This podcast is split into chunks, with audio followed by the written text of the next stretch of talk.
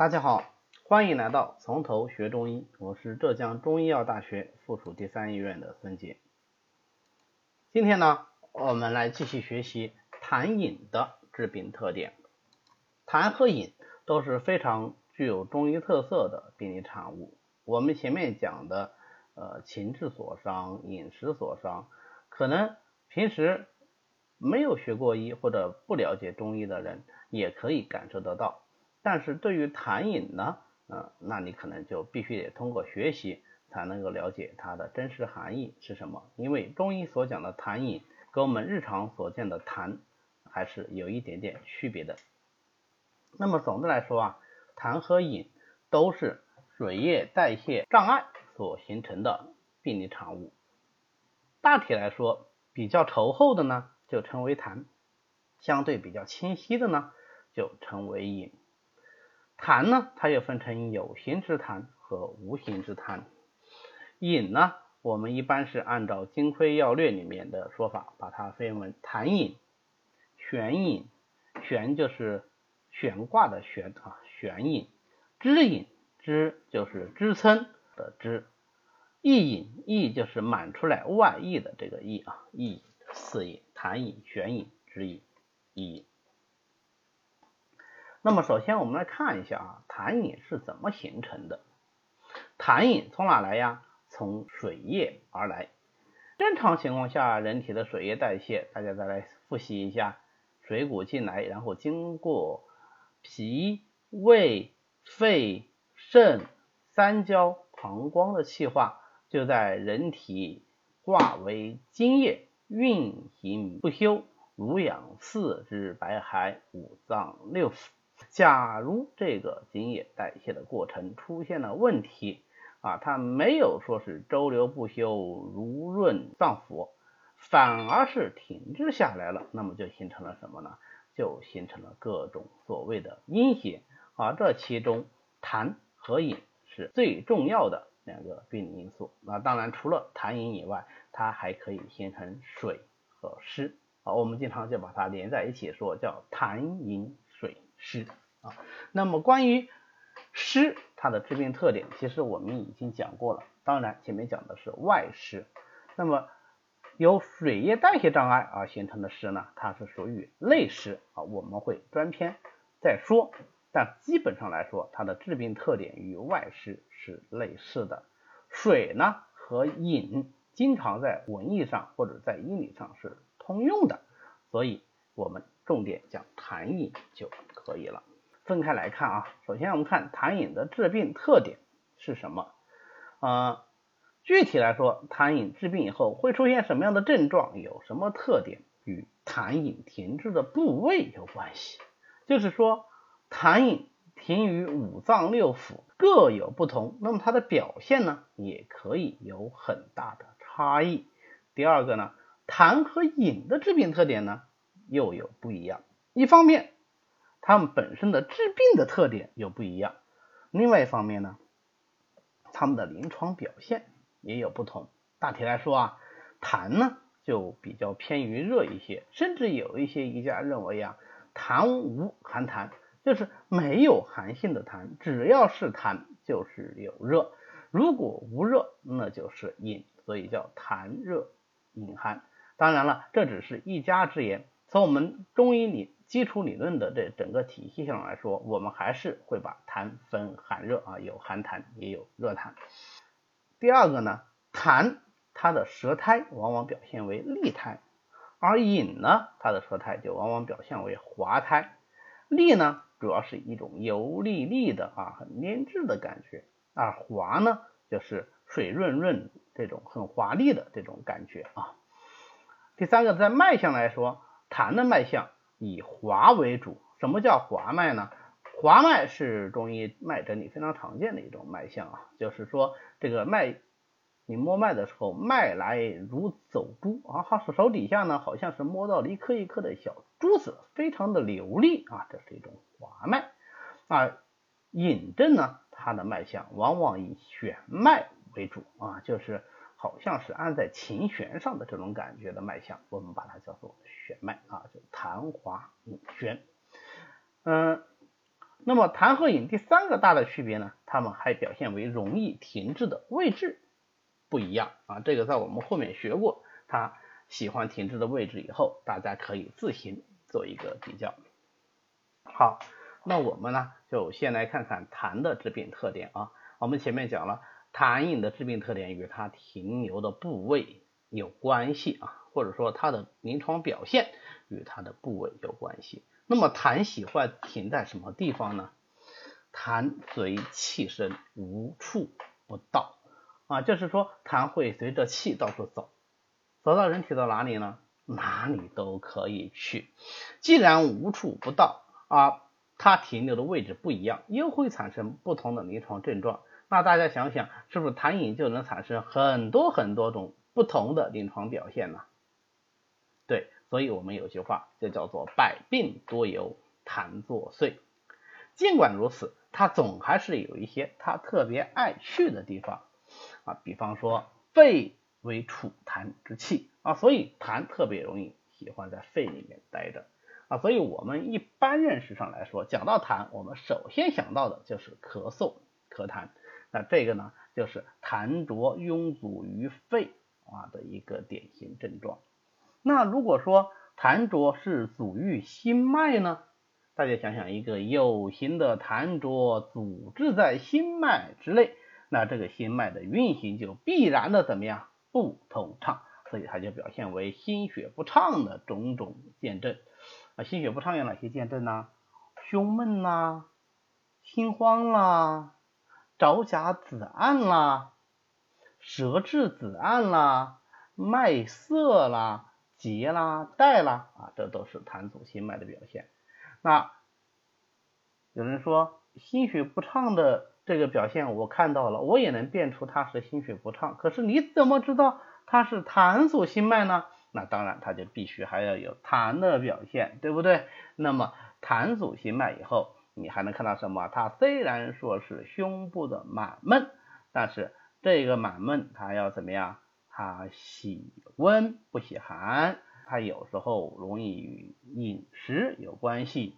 这个满闷，它在舌象、脉象上就表现为舌苔容易是厚腻的，脉象容易是滑的，或者说是滑而有力的啊，这种脉象，那么我们才有理由啊辨它说是一个痰阻。心脉，那如果是痰蒙心窍呢？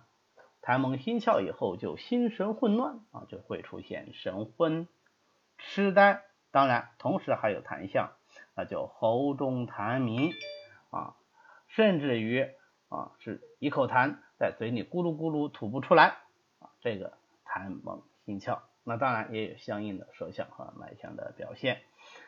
如果是痰流郁而化火，这个痰火扰动心神呢，哎，它就会出现癫狂的表现啊，同时也可以口吐痰涎啊，那不然的话你怎么知道它是痰火扰心而不是单纯的心火热扰动神明呢？啊，总还是要有痰的啊一些表现。那讲了四个啊痰停留的地方以后，大家有没有找到规律？除了它停留的地方发生相应的障碍以外，啊一定有痰的相关表现啊，这个痰的相关表现无非是口中有痰涎，这是第一个啊。第二个呢，我们现在还没有出现这样的呃例子啊，就是前面讲的痰浊壅肺也好，阻滞心脉也好，还没出现这样的例子。那么我们讲到了再说啊，讲了再说。第二个呢，嗯，就是往往有有形的结聚。啊，如果是痰邪为主引起的有形结聚，它皮肤的颜色是不发生变化的，往往摸起来是比较有弹性的，它的病程往往是比较长的。那个头呢是可大可小啊，就说这个包块呢可以大也可以小。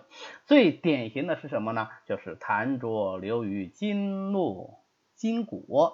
那么如果是流于经络筋骨呢，就可以出现裸痢呀。痰核啊，皮里膜外之痰啊，痰留在皮里膜外这个位置，它就会出现所谓的痰核啊，摸起来一个小疙瘩，可大可小，大的可以大的像篮球啊，甚至比篮球还要大，小的呢可能只有米粒大、绿豆大啊，摸一摸非常有韧性啊，很 Q 弹、很 Q 弹的感觉啊，这往往是有痰导致的。当然，它阻滞了经络以后，还可以出现经络的不通畅。因为经络气血不畅，就会出现什么肢体的麻木和半身的不遂。因为气血不畅，流而化热，肉腐成脓啊，就会出现阴虚，就会出现流注。如果是痰流于胃腑呢，就出现恶心、呕吐、痞满。为什么痰流胃腑会出现恶心、呕吐、痞满的这些症状呢？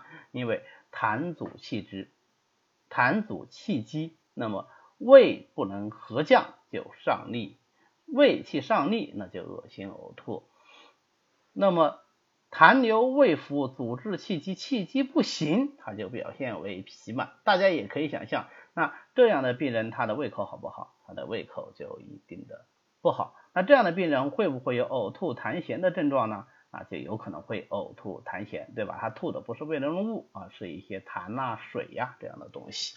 如果是痰浊上犯呢，那就会出现眩晕呐、昏冒啊、头昏呐这样的症状。啊，还有一个经典的症状就是痰气焦阻淋于咽喉啊，它的表现呢就是喉咙里好像有一块烤肉啊，我们现在人讲的就好像有块东西粘在那里，吞呢吞不下去。吐又吐不出来啊，喉咙里老是有种梗阻感，这个啊就是非常有名的梅核气。为什么叫梅核气呢？啊，因为古人认为你卡在喉咙里这个东西就好像是一个梅核一样。可是这个梅核是不是真有其形呢？没有啊，只是一团气机阻滞，所以叫做梅核气。所以最后总结一下啊，痰的治病特点。流于各处，所以百病皆由痰作祟啊啊，不同的地方就引起停在不同的位置，就引起相应的功能障碍。同时呢，它具有痰的特点，包括呕吐痰涎呐，然后有形的结块啦，这个有形的结块是皮色不变的，病程较长的啊，质地比较 Q 弹的，活动度呢可能是比较好的啊，这是。第二个，第三个呢，就是舌象和脉象上可以看到有痰的特点，苔是立的，脉是滑的啊，这个就是痰。那么饮呢，饮呢停留的位置相对来说就不像痰那么多啊，虽然理论上来说啊，饮和痰一样都可以随气而生，无处不到，但是它最常停的位置啊，就是四个位置。也就是我们金匮要略里面所讲的四饮。第一个位置呢是喜欢停留在胃肠之间，或者说隐在肠间，这个就是所谓的痰饮。哎，这怎么又来了一个痰饮呢？对，这个是有特指的一类病，就叫做痰饮病啊，也被称为狭义的痰饮，它是特指水饮流于肠间的这一类疾病。那我们怎么判断呢？是肠鸣腻腻有声啊，就是觉得肠子里咕噜咕噜里面有水泡的声音，好像水在里面流动的声音啊，叫做肠鸣腻腻有声。那这个是痰饮。如果说这个水饮呢是留在胸胁这个部位，就会出现胸胁的胀满、咳嗽、吐痰，同时呢每次咳的时候会牵引胸胁作痛，那叫咳唾引痛。这个呢把它称之称之为。眩饮啊，叫引停胸胁。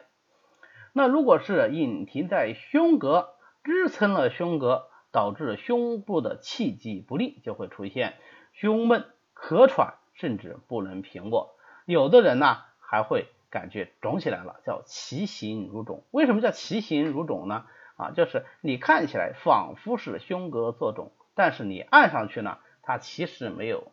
这种水肿的暗指凹陷一时自负的这个情况，那么现在呢啊，往往说，哎，这个就是胸腔里面有积液啊，这个叫做支引啊，支撑胸膈的意思。第四个呢，就是这个隐邪呀，易于肌肤啊，流于很表浅的肌表的这个位置，我们把它叫做易隐啊，因为它是就像水满溢于外的这种感觉。那么易饮的主要表现呢，就是肌肤的水肿啊，同时呢，往往是没有汗的，身体呢啊表现为疼重的这种表现。为什么会身体疼重呢？因为饮邪溢于肌肤以后，它就阻碍阳气的运行，阻碍阳气的运行以后呢，哎，不通则痛，所以身体会疼。那为什么会有重呢？因为水饮之病，它也阻滞阳气啊，也会使人感到有重浊的特点，所以身体沉重。好，那么通过这样的分析，我们就知道了痰饮的致病特点。那么回过头来再看一看啊，前面讲痰和饮它们的致病特点不一样，它们表现不一样，容易停滞的位置不一样。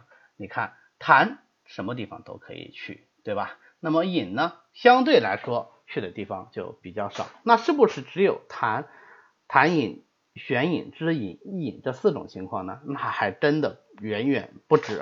你比方说隐停于肝经啊，它就可以导致水疝病。啊，就是阴囊或者精索里面有积液啊，我们把它叫做水疝病。那你比方说，如果隐停于胸腹，那它还出现什么啊？还会出现单腹胀。但是我们通常在讲单腹胀的时候呢，不单纯的讲它的隐，因为单腹胀是一个水血共病，就是既有水饮的内停，也有血络的淤阻。好，那么今天关于痰饮的致病特点呢，我们就讲到这里，谢谢大家。如果大家对我们的课程感兴趣，也欢迎您在喜马拉雅上直接订阅我们的《从头学中医》。